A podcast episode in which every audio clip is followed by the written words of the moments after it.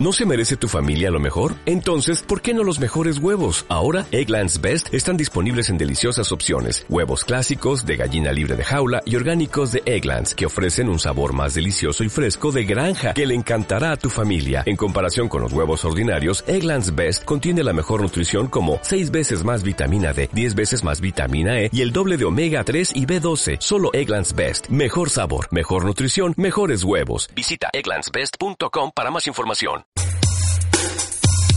Enlace Económico. Espacio de la Facultad de Ciencias Económicas y Administrativas de la Universidad Católica de Oriente. Porque el mundo de los negocios requiere profesionales altamente actualizados y competitivos. Enlace Económico.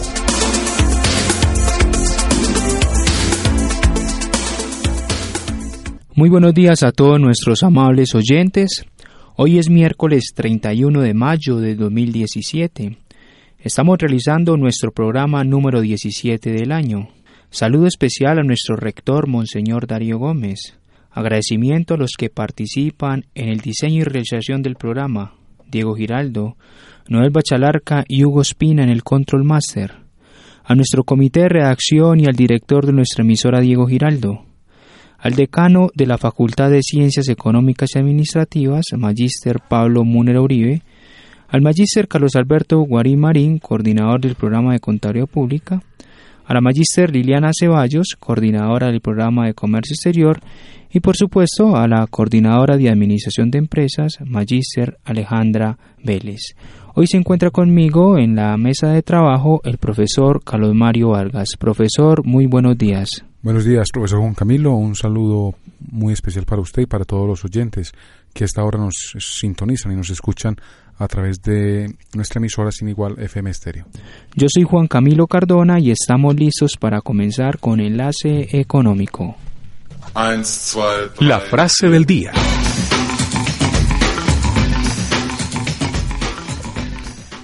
Todo impuesto específico, así como todo el sistema de impuestos de una nación, se invalida a sí mismo por encima de una cierta tasa de impuestos.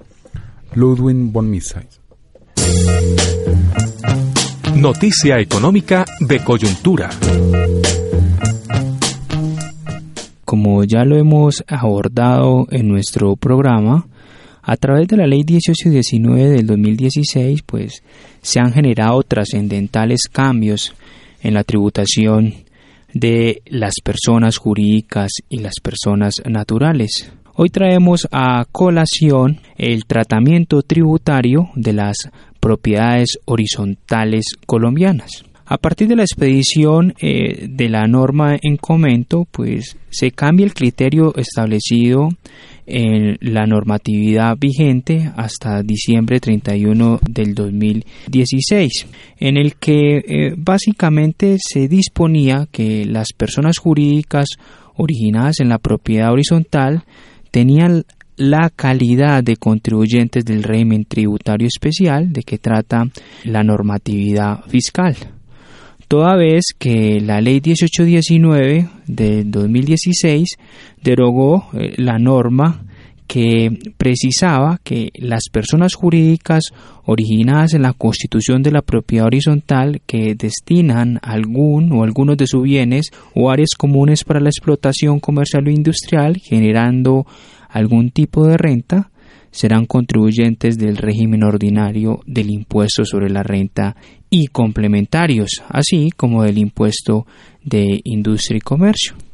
Por tanto, a partir del 1 de enero del 2017 se podría ver afectadas eh, las propiedades horizontales en las que efectivamente se haga uso de sus zonas comunes a efectos de, generar ingresos para la propiedad horizontal. Profesor Carlos Mario, ¿por qué no contextualizamos un poco a nuestros oyentes de cuáles podrían ser eh, las consecuencias específicas para las eh, propiedades eh, horizontales a partir de ese concepto que ha emitido la administración tributaria en abril 11 del año 2017. Claro que sí, profesor Juan Camilo, como usted bien señala,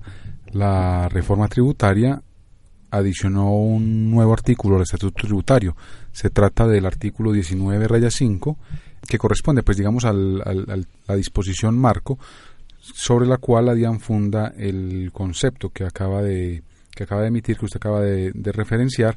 y que hace parte pues de, los análisis a, estas modificaciones tan importantes que como bien señalaba usted pues se hicieron al ordenamiento jurídico tributario del país con la ley 1819 del 29 de diciembre del año 2016. En tal sentido ese artículo 19 raya 5 nuevo en el estatuto tributario contempla como otros contribuyentes del impuesto sobre la renta y complementarios a las personas jurídicas que se originen en la constitución de, la, de propiedades horizontales siempre que destinen alguno o alguno de sus bienes o áreas comunes para la explotación comercial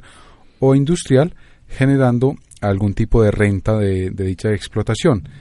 Y señala la norma que en ese caso van a ser contribuyentes del impuesto ordinario, del impuesto, del régimen ordinario mejor, del impuesto sobre la renta y complementarios y cabe señalar pues que también para efectos de los impuestos territoriales también lo serán del impuesto de, industria y comercio.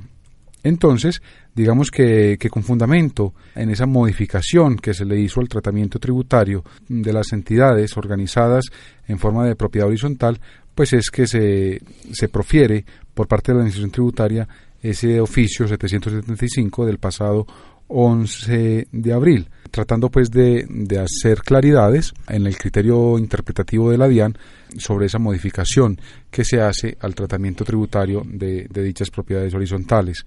En consecuencia, pues eh, se podrán ver algunos, se pueden ver algunos efectos derivados pues de la, desde la misma expedición de la, de la, de la reforma tributaria.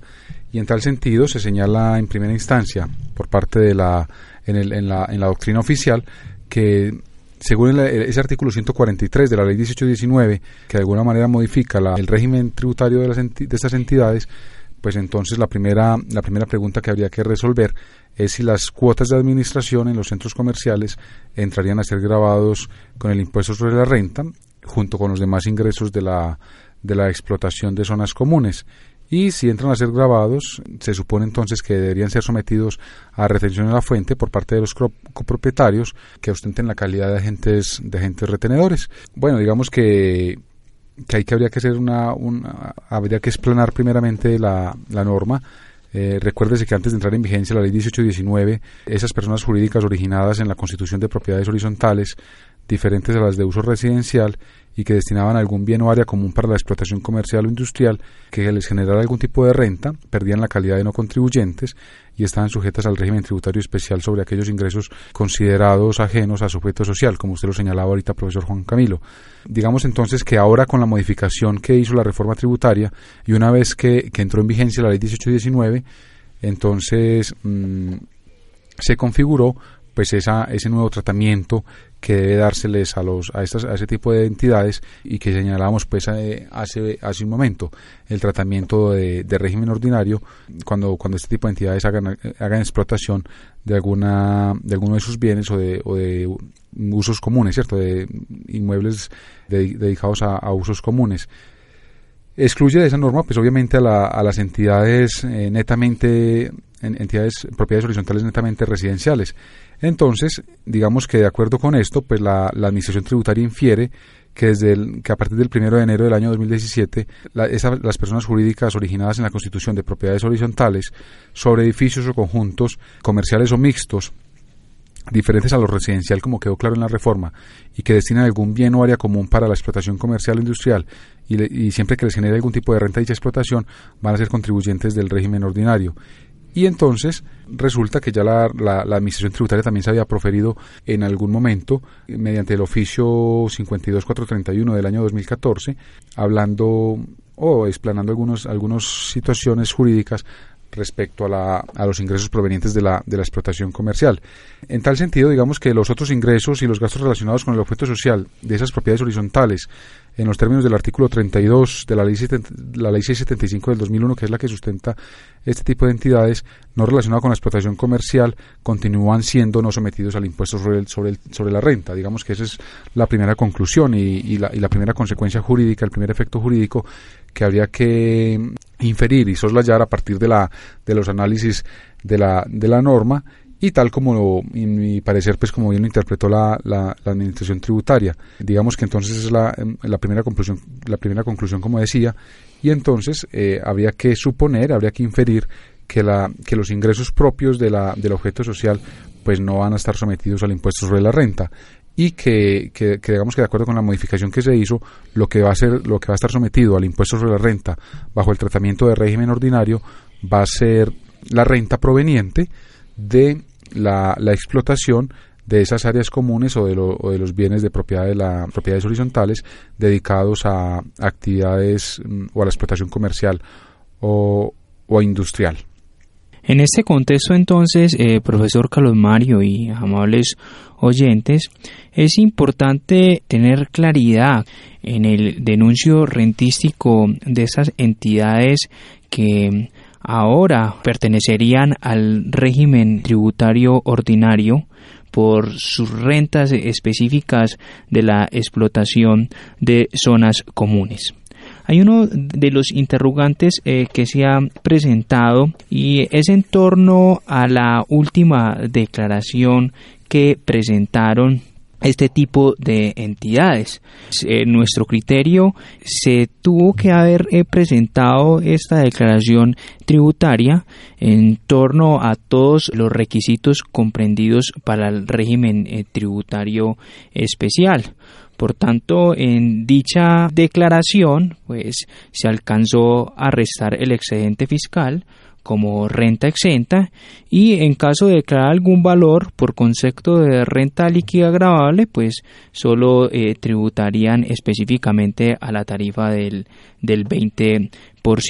Además, es importante eh, resaltar que si la renta líquida agravable que se denunció específicamente en torno al año gravable 2016 fue superior a 800 millones de pesos, en este caso se entendería que no tendrían que liquidar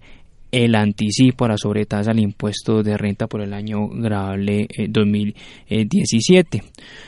Eh, Asimismo, es, es importante pues eh, tener claridad que dicho anticipo solo debe liquidar las personas jurídicas que por el año grabable 2016 pertenezcan al régimen ordinario y que también pertenecían a ese mismo régimen durante el 2017. A contrario censo o en el caso eh, contrario, pues ya las eh, copropiedades comerciales o mixtas para el año grabable 2017 pues van a pertenecer al régimen ordinario a sabiendas que en el año grabable 2016 pertenecían al régimen tributario especial. Ya en, eh, en este contexto, pues cuando se tenga que preparar eh, la declaración de renta de los años grabables 2017 y subsiguientes y además siendo explícito que para dichos años grabables pertenecerán al régimen ordinario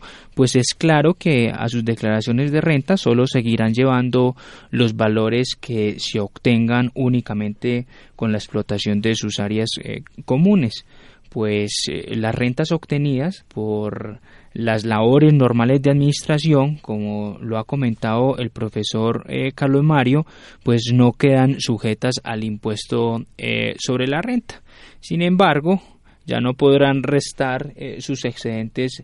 fiscales como exentos, algo que solo se le permitía mientras pertenecían al régimen tributario especial. Además, en dichos años grabables eh, tendrán que tributar con la tarifa general de, las personas jurídicas, 34% en 2017 y 33% en los años eh, eh, subsiguientes. Profesor Carlos Mario, en torno a la autorretención a título del impuesto para la equidad cree, ¿será que en este evento las propiedades horizontales podrían ser autorretenedores en torno al decreto 2201. Digamos que esa, esa pudiera ser la segunda consecuencia o el segundo efecto jurídico derivado de la modificación al tratamiento de las entidades o comunidades organizadas en, en propiedad horizontal. Pudiera, habría que señalar entonces, eh, y, creo que así también lo hizo la, la Administración Tributaria en el, oficio de pasado 11 de abril, señalándose que respecto de los ingresos por zonas comunes, esos de la, esos que estamos señalando pues que iban a estar sometidos al, impuesto sobre la renta porque provenían de la explotación para uso comercial o, industrial de inmuebles o áreas comunes entonces se entiende que esos que este tipo de ingresos empiezan a estar sometidos a retención en la fuente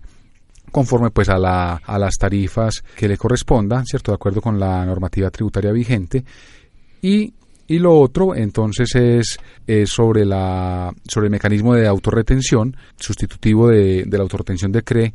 como señala usted, y, y, eh, y regulado, reglamentado a partir del 30 de diciembre del año 2016 mediante el decreto 2201. Digamos entonces que habría que, que, señalar mm, con algo de certeza que habría lugar a practicar la autorretención en la fuente a título de renta de esta contenida en el decreto 2201, la, la autorretención a título de renta, siempre pues obviamente que se cumpla con los, con los requisitos señalados y limitándole, reiteramos, limitando el asunto de la, de la autorretención pues a los ingresos provenientes de la explotación de esas áreas de, esas áreas comunes, ¿cierto? De la explotación de, de, de ese tipo de espacios para eh, explotación comercial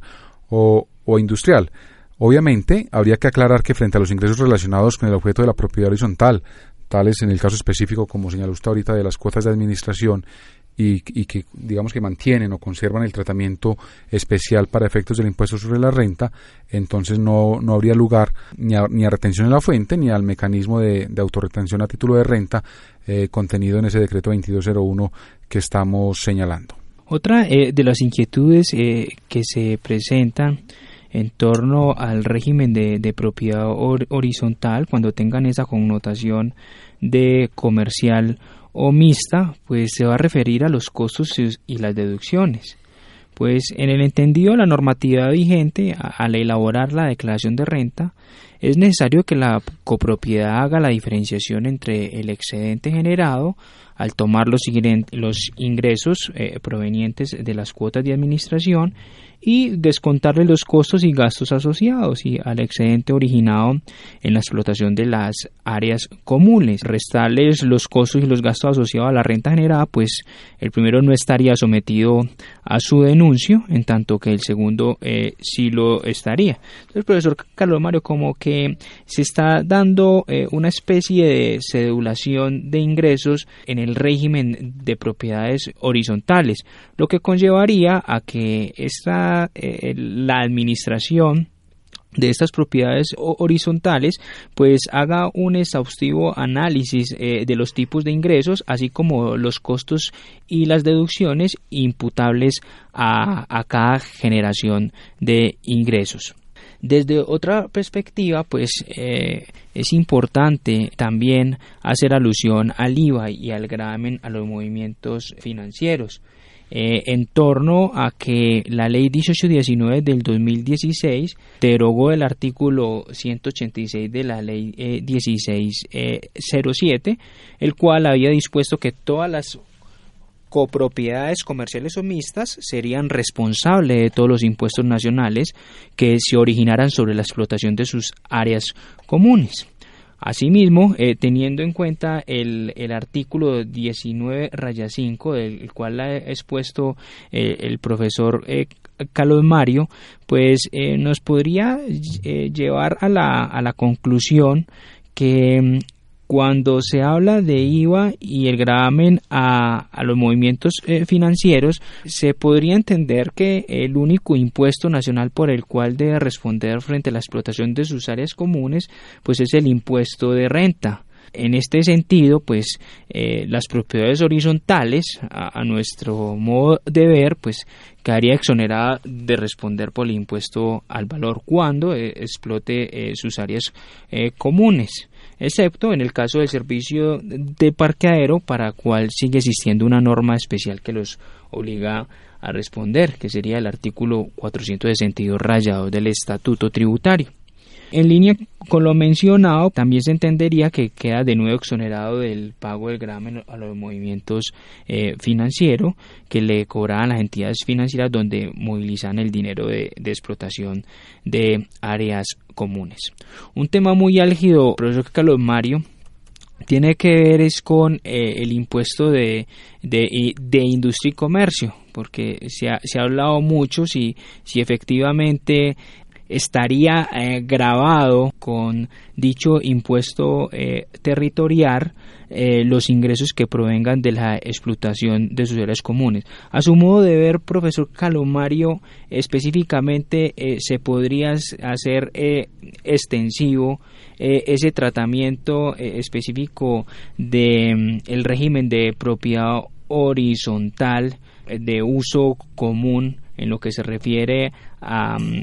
propiedades mixtas o comerciales. Creo que sí, profesor Juan Camilo, me parece que, que haciendo extensiva la, la interpretación de, de, esas, de estas últimas modificaciones a la propiedad horizontal, habría que considerar el impuesto de industria y comercio respecto de, de, de, las rentas provenientes o de los ingresos provenientes de la explotación de esas áreas de esas áreas comunes de la explotación comercial o industrial Obviamente eso, va, eso, eso deberá implicar para las entidades territoriales pues modificaciones también a lo que es el estatuto tributario de cada uno de los municipios, reglamentando o, regulando el tratamiento de este tipo de entidades con las nuevas modificaciones para efectos del impuesto de industria y comercio, máxime cuando cuando la norma del artículo 19 raya 5 que acabamos de analizar, pues de alguna manera está extendiendo a la vez que extiende, pues limita en la interpretación que, hemos hecho, en el desarrollo, mm, en el ejercicio interpretativo que hemos hecho en este programa alrededor de esta norma, el impuesto de industria y comercio para este, ese tipo de ingresos provenientes de la explotación comercial o industrial de las áreas comunes. Amables eh, oyentes, esperamos eh, en otros programas eh, ampliar la temática que hemos abordado el día de hoy. Al profesor Carlos Mario, muchas gracias por su compromiso con el programa. A ustedes, amables oyentes, muchas gracias por escucharnos. Recuerden sintonizarnos por el dial 93.3 de su emisora sin igual FM Stereo. Hasta entonces. Aquí termina Enlace Económico, el espacio de la Facultad de Ciencias Económicas y Administrativas de la Universidad Católica de Oriente. Gracias por escucharnos y estar en contacto con nosotros. Recuerde que los negocios, las finanzas, la contabilidad, la gerencia y la economía siempre tienen un espacio en nuestro programa Enlace Económico. Hasta la próxima semana.